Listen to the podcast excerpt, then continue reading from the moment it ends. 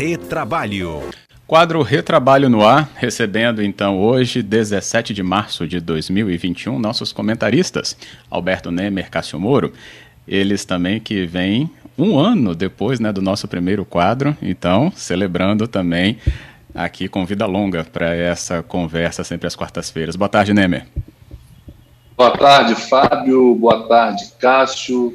Muito, estamos muito felizes com esse um ano aí de de convivência, de poder estar aqui toda quarta-feira debatendo o direito do trabalho. Que bom. Boa tarde, Cássio, também. Bem-vindo.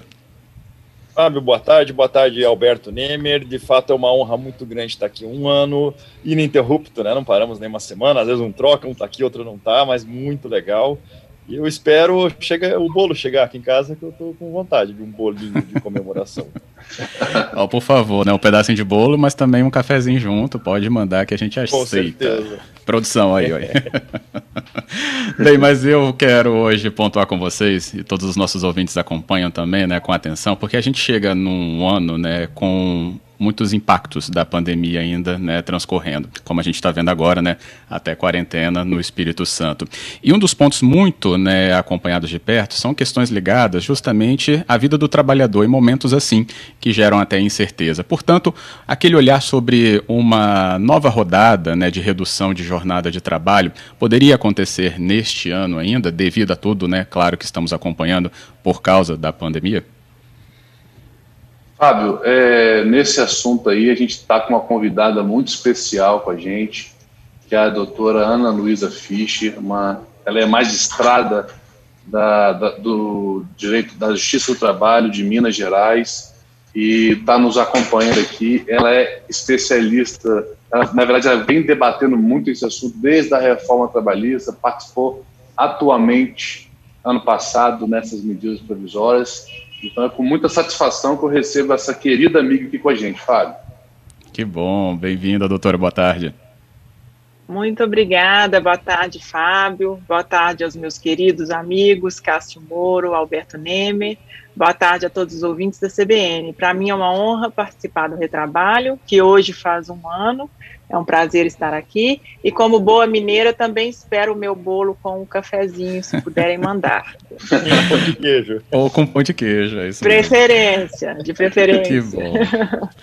Agora, doutora Ana Luísa Fischer conosco, né, podendo conversar um pouco mais, inclusive os nossos comentaristas podem fazer as abordagens também né, nessa interlocução ao longo deste quadro, mas inicialmente, há um momento de necessidade para que uma nova determinação é, de redução de jornada possa estar aí né, no rol de opções dos empregadores em 2021?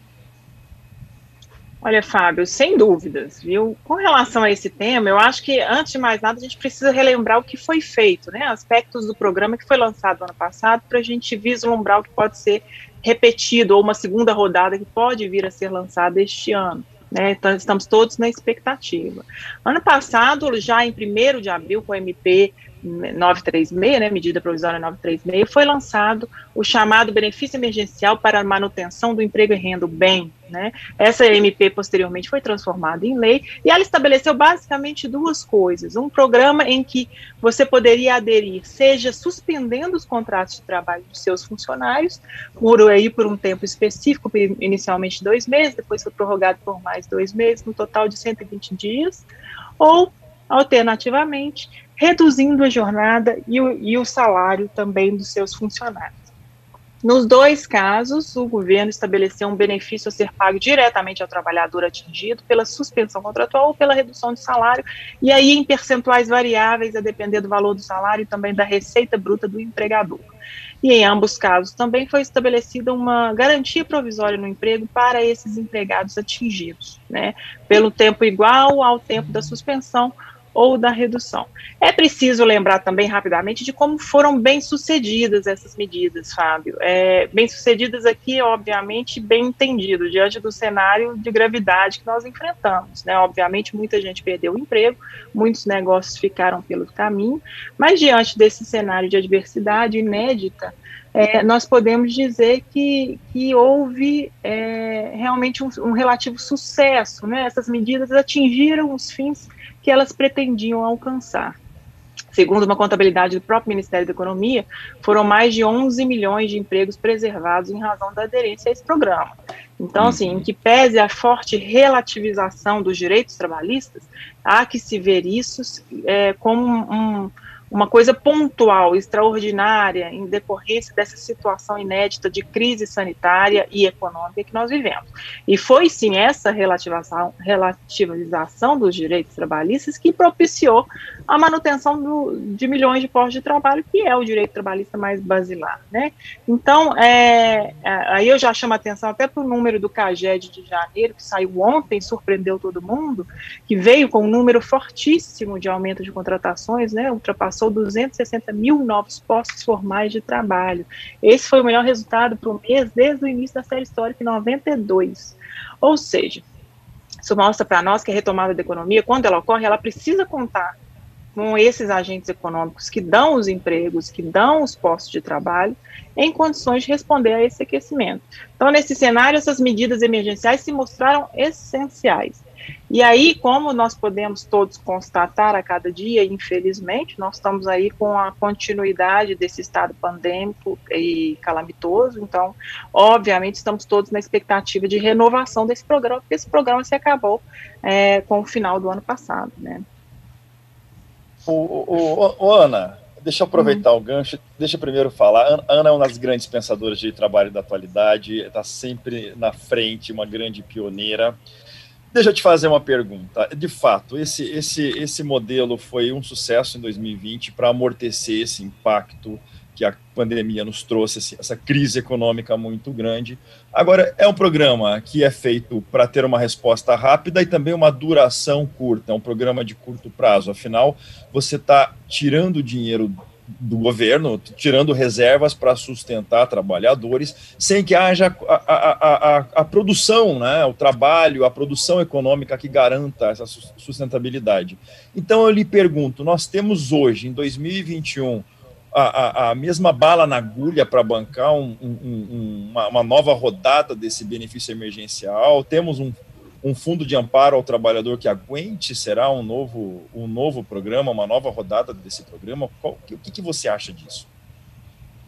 Olha, Cássio, em primeiro lugar, obrigado pelos elogios, devolvo-os todos a você, porque sou uma grande admiradora sua, já disse isso algumas vezes, né? Muito obrigada.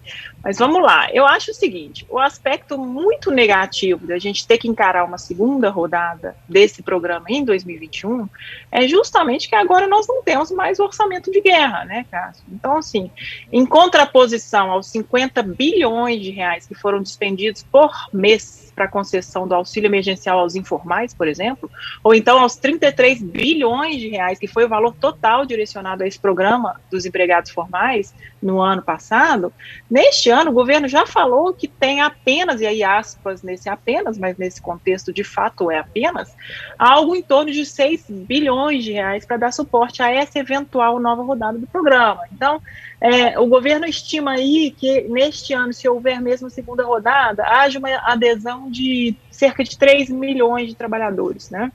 Ou seja, conta-se com a celebração de cerca de 3 milhões de novos acordos de suspensão contratual e redução de jornada.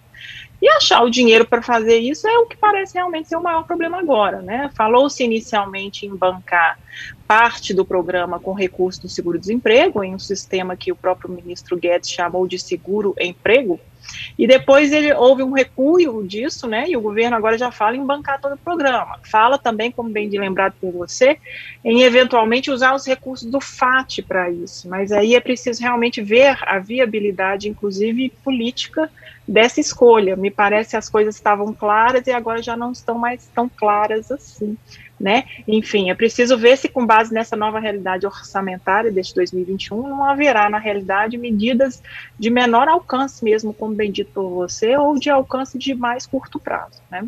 Vamos, vamos aguardar para ver. O cobertor é curto.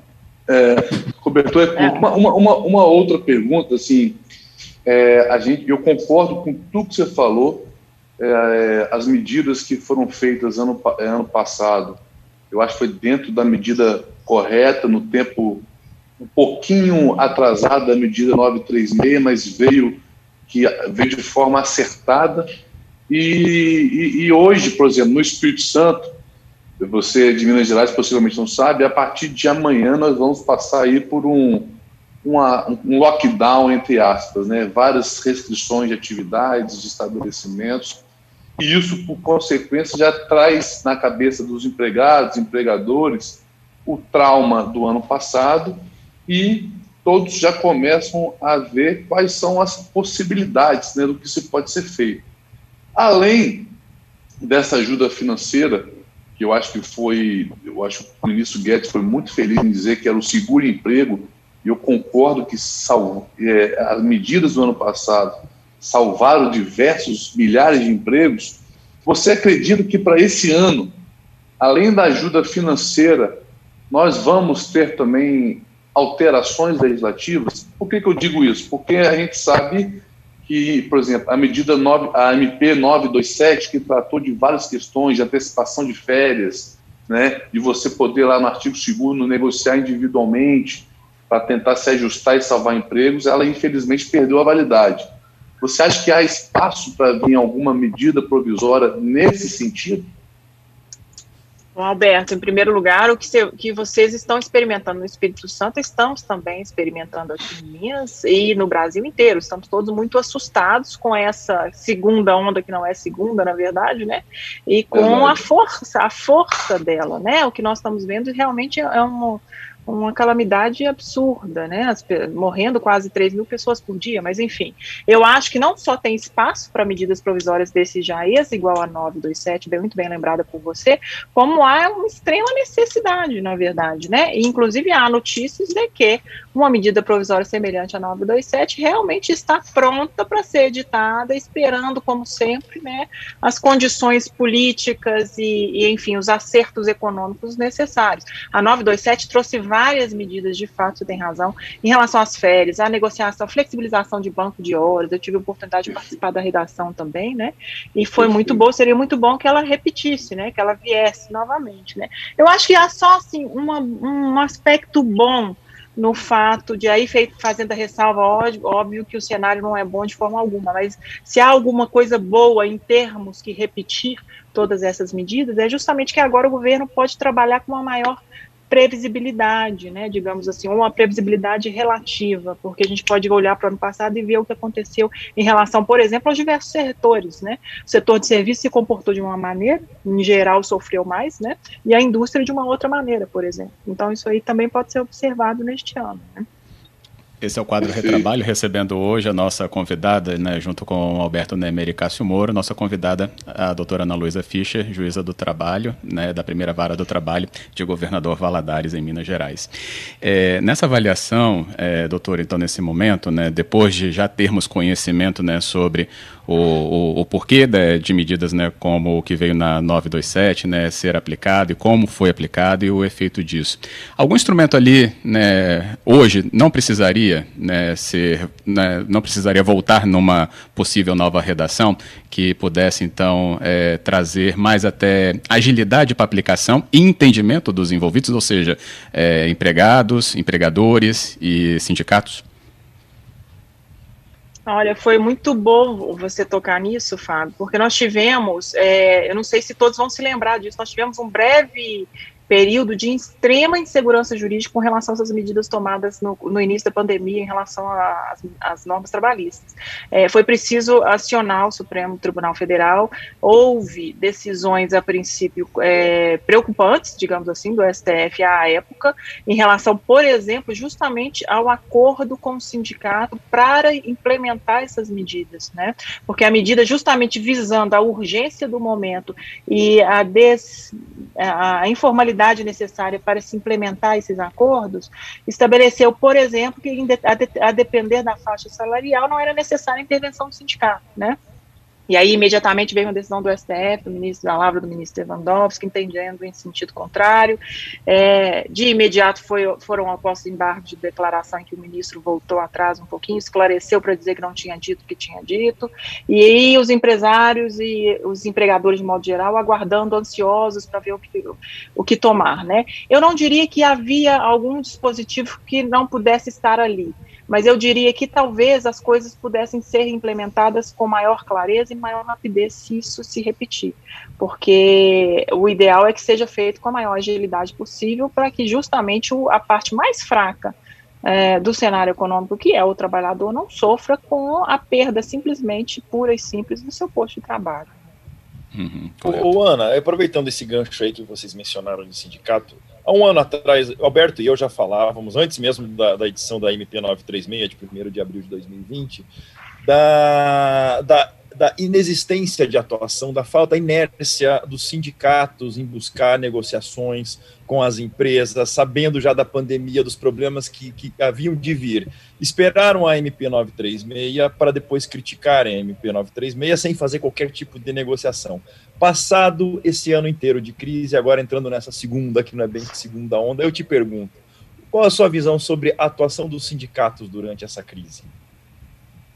É, eu, eu compartilho da sua visão, Cássio. Eu acho assim, os sindicatos no Brasil, infelizmente, estão muito mal acostumados, no seguinte sentido, nós temos aí um, um histórico de 70 anos de república sindical em que para os principais entes sindicais, e aqui eu não gostaria de generalizar, mas a gente sabe que é uma Sim, realidade claro. bastante difundida, para os principais entes sindicais, a, a, a simples, é, o simples recebimento da contribuição sindical obrigatória, que vigorou até 2017, era uma coisa muito é, fácil é, de estimular, digamos assim, essa inércia mencionada por você.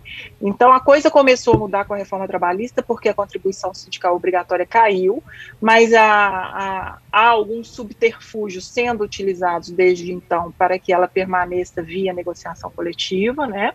E aí, isso se revela especialmente em momentos como esse, momentos de emergência, a pandemia tão iniciou, eu concordo com você, a gente percebe o quão inercial é o movimento sindical, justamente na hora que se precisa dele, né? Para reivindicar pautas políticas ou pautas sociais, eles são muito ágeis, vão às ruas e tudo mais. Mas na hora de efetivamente melhorar a condição do trabalhador ali de um dia para o outro, numa situação emergencial, a gente nota de fato uma certa inércia. Eu espero que eles tenham aprendido, vamos dizer assim, com o ano que passou, para poder agir mais agilmente se for necessário, nesse 2021, que também vai ser muito complicado, pra, com muita perda de posto de trabalho e tudo mais, né? É verdade. Ana, uma outra questão que eu queria ver com você, é, além, além dessa, dessas alterações é, por parte da, da, dessa pandemia que nós tam, estamos vivendo, podem vir novas alterações legislativas, mas fora isso, é, como eu sei que você atua aí fortemente na, na, na elaboração dessas medidas, você acredita que esse ano nós vamos ter fora as questões, fora as medidas para o Covid, para essa pandemia, é, novas alterações legislativas, trabalhistas, você acredita que vai haver algum tipo de modernização, algo nesse sentido, ou ainda é cedo para falar sobre isso? Eu acho que há espaço, Alberto, há espaço e as coisas estão caminhando, né? Eu tenho a honra de coordenar o GAET, o Grupo de Altos Estudos de Trabalho lá do Ministério da Economia, junto com o ministro Ives Gandra, do TST, e o GAET já finalizou seus trabalhos e enviou o relatório com as principais proposições para alterações aí de longo prazo na legislação trabalhista, né? E o governo vai encampar esse projeto e, e enviar com, com as tratativas políticas de costume, obviamente, para o Congresso. Além disso, a gente vê algum movimento no sentido de se alterar a questão da, da estrutura sindical mesmo brasileira. Eu não acho que isso vai esperar a pandemia passar em nada disso. Eu acho que as coisas já vão, vão ter continuidade imediata. É possível que saia alguma medida até de curto prazo nesse, nesse tema. Se não sair, há todo um, um um esforço do governo para implementar uma eventual reforma sindical, então, assim, é um projeto que também está em andamento, e a gente pode aguardar alguma coisa assim ainda para esse ano, ainda que, independentemente dessa situação caótica, óbvio, que a gente se encontra, né? É isso. Bacana, Bem, bacana. O nosso conteúdo aqui hoje, né, recebendo a convidada Ana Luísa Fischer conosco, a doutora né, juíza titular do, do trabalho, da primeira, vala primeira vara do trabalho né, de governador Valadares, presente aqui. É, tive aqui pontuações dos ouvintes, não perguntas, mas, por exemplo, Alberto também, né, Xarai do Neme, falou parabéns pela abordagem. A Cristiana falou precisamos ter definições rápidas e ainda aqui a Luzia falando temos que sair mesmo desta inércia. É, e é um ponto mesmo, importante mesmo, né? Abordada aqui essa parte de decisões rápidas e de aplicação também tão ágil quanto. E é isso. Queria agradecer aqui, primeiramente, nossa convidada, a doutora Ana Luísa Fischer. Muito obrigado pela presença no nosso quadro Retrabalho. Isso, Fábio. Fico à disposição de vocês. Foi uma honra, um prazer, como eu disse.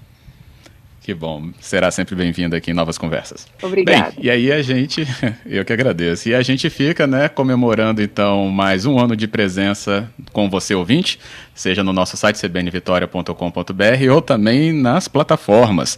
Perfil Retrabalho, que você encontra também aí no Instagram, Retrabalho Podcast, né, com esse nome, e também nos próprios podcasts com o nome aí do Retrabalho, não é isso mesmo, Nemer? Exatamente. Queria agradecer a presença ilustre da querida amiga doutora Ana Luísa Fischer, agradecer a participação de todos os ouvintes, na pessoa do, do meu amigo Odeildo, que está nos ouvindo também, e agradecer ao Cássio e a você, Fábio. Muito obrigado por esse ano, que outros, diversos outros anos possam vir com bastante debate sobre direito do trabalho.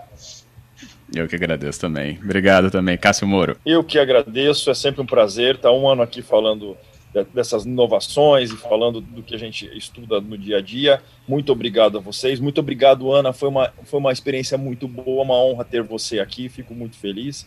Também quero agradecer aos ouvintes que estão aqui nos ouvindo, que nos mandam mensagens. Tem alguns amigos lá de Curitiba que estão aqui ouvindo, mandaram uma felicitações. Muito obrigado. Obrigado a todos vocês. Um forte abraço, boa tarde.